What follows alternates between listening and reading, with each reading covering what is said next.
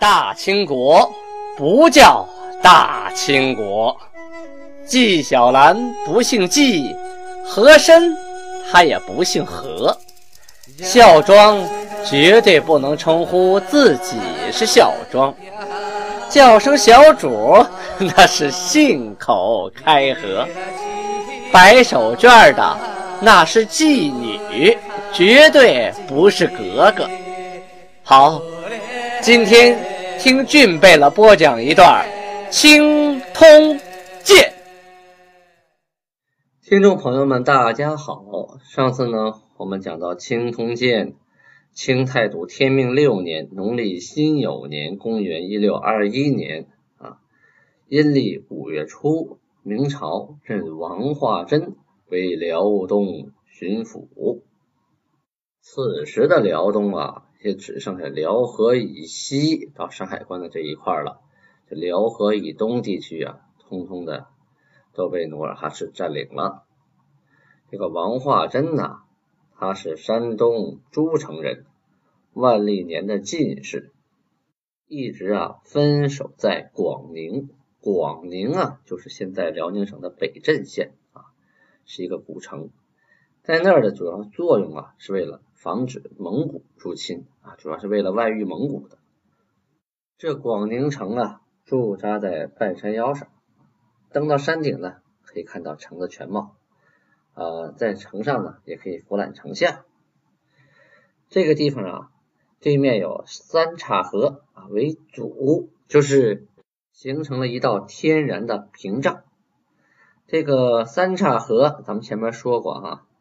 就是辽河太子河的交汇处啊，有三个岔，两两个河汇在一起了嘛。但是这个最浅的地方叫黄泥洼啊，辽阳市的西北，这个水浅到了人可以趟过去，哎呀，这就不太好了。广宁啊，这个地方没多少兵啊，就老弱病残呢，千八百人，很惨的一个小地方。王化贞到了这儿以后呢。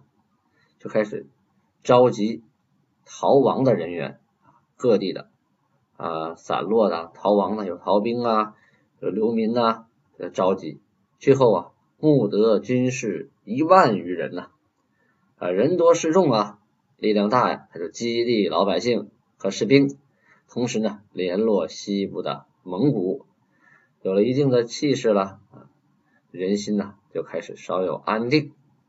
辽阳刚刚失守的时候，哎呀，听了都都吓坏了。远近的人一听辽阳都守不住，这还待得了吗？对吧？要准备再次逃亡。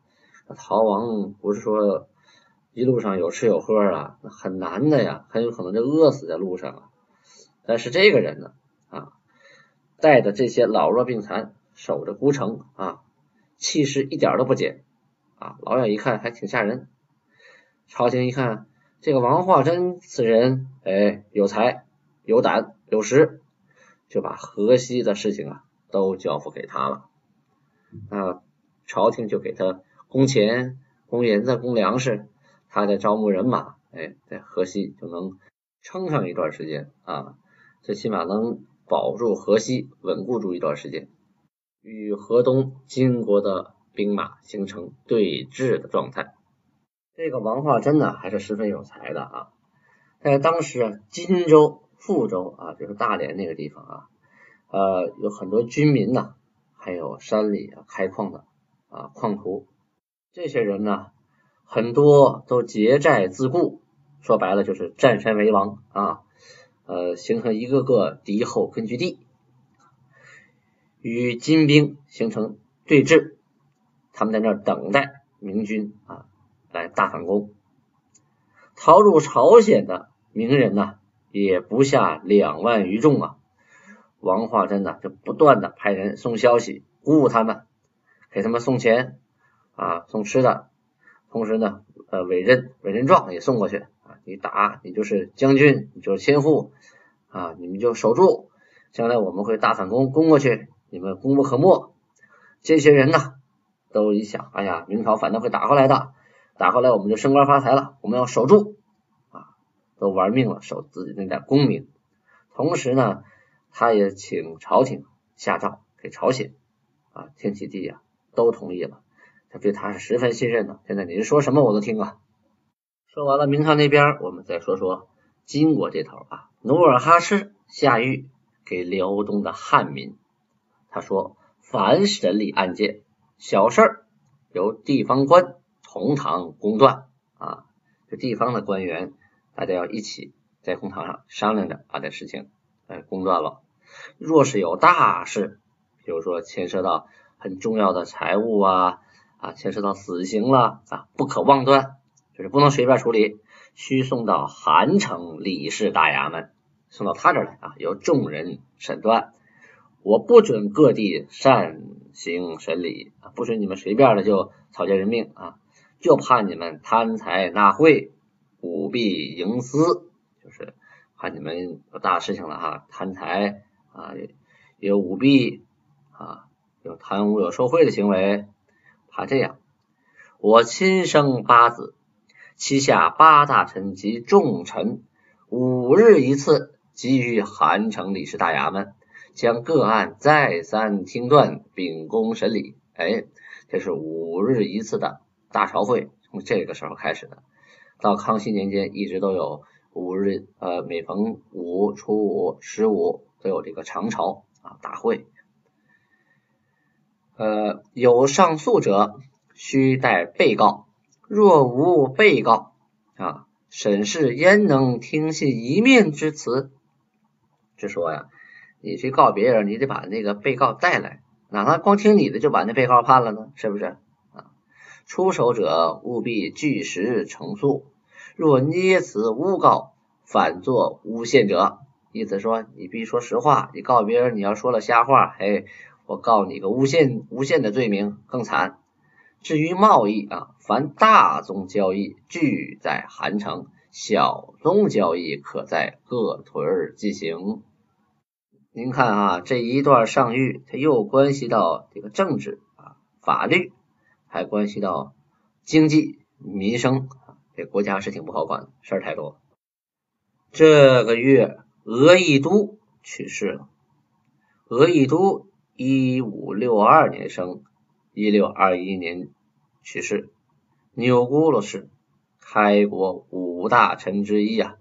这个俄亦都啊，力大过人啊，少年从军，每次打仗啊，往往争先破敌，屡立战功。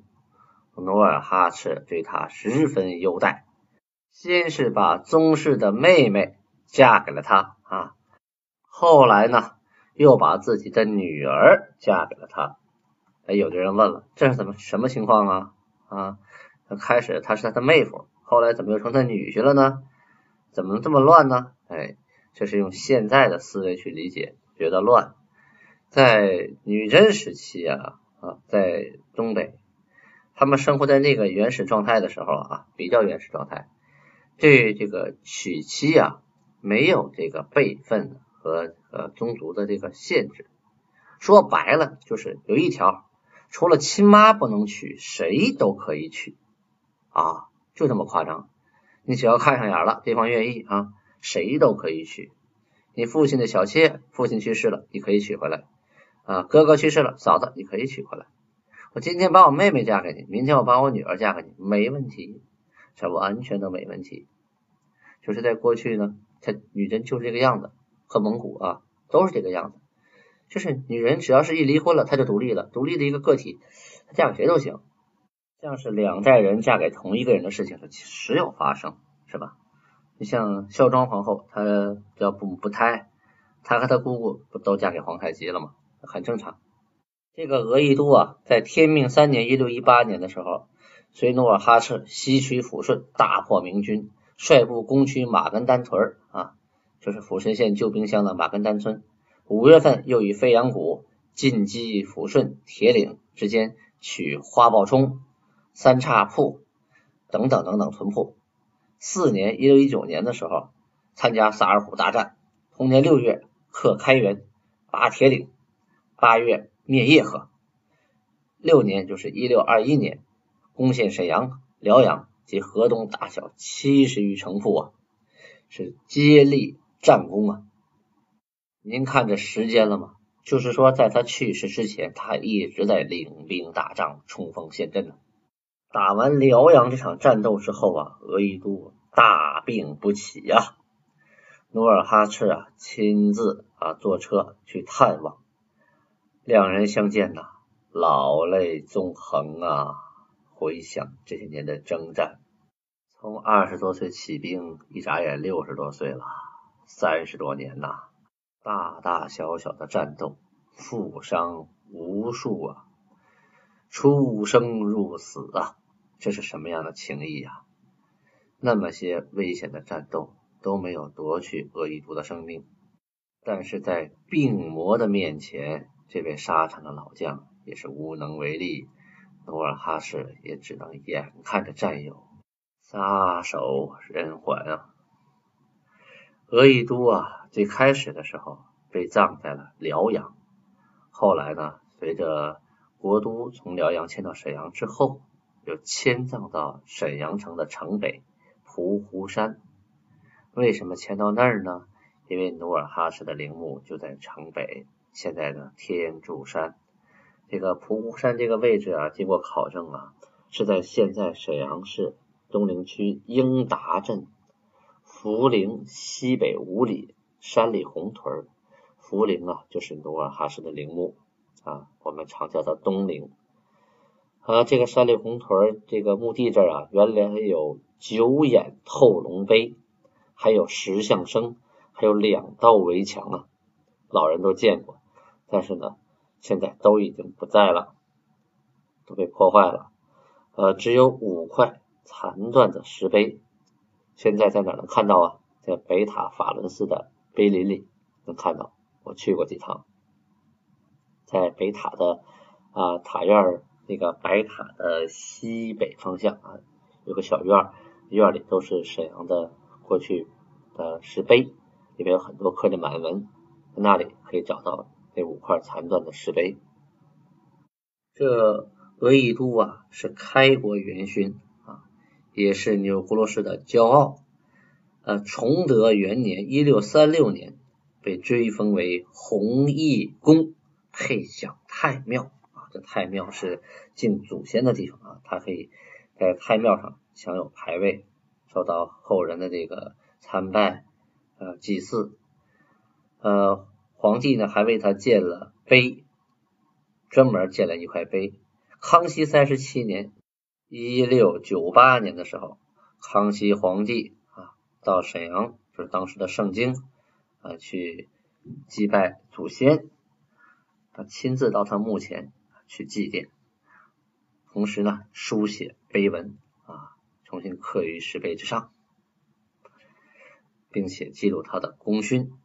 他呀有儿子十六人，其中车尔格、图尔格、伊尔登、敖德。超哈尔、鄂必隆，还有他的孙子陈泰等等啊，都是立有战功之人呐。鄂必隆大家想必是听说过啊啊，肯定会有所耳闻。额亦都啊，在《满洲实录》《清太祖武皇帝实录》当中啊，只记载啊，他娶了努尔哈赤的啊族妹，就是本家的妹妹。特意去掉了努尔哈赤把女儿嫁给他的这个事情，但是从八旗通志的出卷啊可以看出，他娶了努尔哈赤的第四个女儿木库什，在他死之后呢，这个木库什啊又嫁给了他第八个儿子，嫁给了额亦都的第八个儿子图尔格啊，这就是收继婚俗的残风啊。收继婚就是我们给他定了这么一个名字，就是前面我提到的啊，父亲死之后啊，这些妻妾的怎么办啊？除了自己亲妈不能动啊，其他的儿子都能娶过来。哎，这是一种收继婚的风俗。就过去这个女人呢，不能让她闲着，就是不能守寡啊，就是一旦是离异或者丧偶啊，马上就有人把她娶过来。肥水不流外人田啊。一般是哥哥去世了，嫂子怎么办呢？弟弟娶过来。啊，那弟弟他没有弟弟呢？啊，就啊儿子娶过来，但是不能娶自己的亲妈，就是娶父亲往下小妾、妾室啊，其他的媳妇儿子娶过来。关于这个呢，有一本书叫《建州文鉴录》，里边称啊，女真人嫁娶则不择族类，父死而子妻其母。此处之母啊，是指后母啊，不是指亲妈。弟妻兄嫂，就是弟弟啊娶嫂子。子妻后母啊，这好理解。只娶叔嫂，意思是说侄子娶婶婶啊，均属于收继婚啊，继承的继啊，收取的收，收继婚，这是一个女真的风俗习惯。在各种史籍当中啊，对风靡明代女真的这一习俗啊，多有记载。收继婚风俗啊。亦曾广泛流行于古代的匈奴、乌桓、鲜卑、突厥、乌孙、契丹、蒙古，近代的赫哲、鄂温克、鄂伦春啊，还有等等等等吧，以及境外的诸多民族历史当中，自太宗皇太极继位开始，以此种婚姻呐。为陋俗，颁发禁令，并欲除之而后快。后代啊重修史籍的时候啊，就往往将这一段给删减了。慢慢慢慢的，尤其是皇家的事儿啊，觉得这不光彩了，这不符合我们这个现在的文化文明程度啊。我们祖先怎么能这么干呢？慢慢给删掉了。它其实，在当时这是非常正常的事情，所以也不必隐晦。转回头来，咱们再说努尔哈赤治理辽东地方的人民。他占领这一个地方之后啊，首先要做的事情就是命令当地的民人啊剃头。这这是要做的第一件事。你只要剃了头，你就表示你归顺了金国。留发不留头，留头不留发呀。但是唯有镇江，镇江在哪？就是今天丹东市东北那个九连城乡。就是虎山长城那个位置啊，那儿的军民呐不服，就是保持明朝的发型，打死我也不剃头，而且把金国来的使者给杀了。努尔哈赤一看这还了得呀，要命令额驸啊乌尔古代还有雷永芳率领的兵丁千人去那查看实情，并宣谕当地的民人啊，你们赶紧剃发归降。我们呢，只对首恶严惩，就是对对当官的严惩啊，其他的胁从不问。就老百姓啊，我们不追究了，你们只要剃了头就没事了。于是呢，就把这路给招降了。他这一服啊，周边的一些呃各个小地方的人啊，也都跟着剃头啊归降了。不服的逮着全杀了，真杀了不少啊。像被杀的这些头领啊，反抗的人啊，把他们的妻奴，就是妻子和孩子啊都带回来，带回来一数啊，一千多人。你说这个看样子不服的人还都是有钱有势的哈，要不然妻子孩子不能这么多呀。带回来之后，努尔哈赤就命令选出汉民三百，从这一千来人选了三百个，赐予了都堂总兵官，以下游击以上各官啊。从游击往上到都堂往下，这些人把这三百人给分了，其余的六百俘虏呢，赐予了随军的军士。就过去打仗啊，就有这种好处，就是你的战利品回来呀，啊呃韩呢会把他的战利品分给大伙，就是这一百个人抢回来的东西，除了个别的还要留下，大部分呢还分给大伙，所以大家愿意打仗，愿意裸人回来，裸人回来分人呢，每个兵丁啊家里都有地。你得有劳力呀，对吧？啊，有劳力，还得有女人，有女人可以和后勤，还能生孩子，啊，家族才能兴旺啊。那时候东北是地广人稀嘛，所有的奴隶啊，所有的人，不管男人、女人、孩子，对当时的女真人来说都是最宝贵的财富。这个地方管理的差不多了，平定的差不多了，努尔哈赤决定亲自来一次巡视辽东啊。二十七日出城啊，带着部队到了安山铺。第二天呢，就巡视海州。二十九日就从海州启程，巡视延边的各处的居民，住于木家铺，就是辽阳县的西南啊野外。六月初一经过木家铺，返回黄泥洼，辽阳市的西北。初二日回到辽阳城啊，进行了一次整个的东南巡视，嗯，对国内的情况掌握第一手资料。由于生活安定了啊，呃，人员也稳定了。对生活必需品呢，就有个需要，就需要交换，需要购买，所以啊，金国就在辽阳城的西关乡。关乡是什么意思啊？关乡呢，就是指城门外啊这么一块地方，离城最近的城门外的一块地方。一般这个地方啊，不会像我们想象的，一到城一出了城门，外边全是荒地了，不是？很多人没有住在城里的，就在城门外这个地方啊，盖房子。就像前面外大街似的，特别繁华。一般的街市都在这个地方。最早呢，就是由辽阳城的西关乡的西门的外边设个专员啊，就市场管理员。然后这个地方设集市，当时叫市察。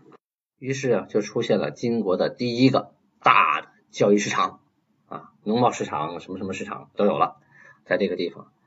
呃，所有物品的市价呀，还有课税呀。全都仿照明例啊，这是明朝的这个规定。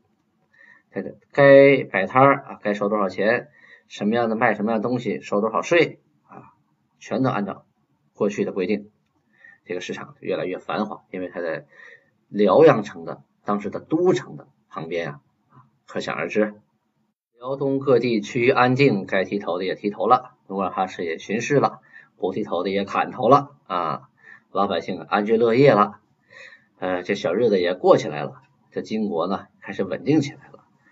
可是明朝那边可就不稳定了，你占了我的地盘，在我这个窝里头下蛋，我这边能踏实吗？于是重新启用了熊廷弼为辽东经略，啊，熊廷弼再次挂帅，要东征后进韩国。要知这次大战如何？咱们请听下回分解。好，感谢听众朋友们的收听啊！希望大家给我留言，给我赞助。这里呢，我要特意提出感谢听众幺八六七五六四 R R B D 啊，他为我们青铜剑啊点了赞助，目前在本月赞助排行榜上名列前茅，感谢您的支持啊！布拉巴你好。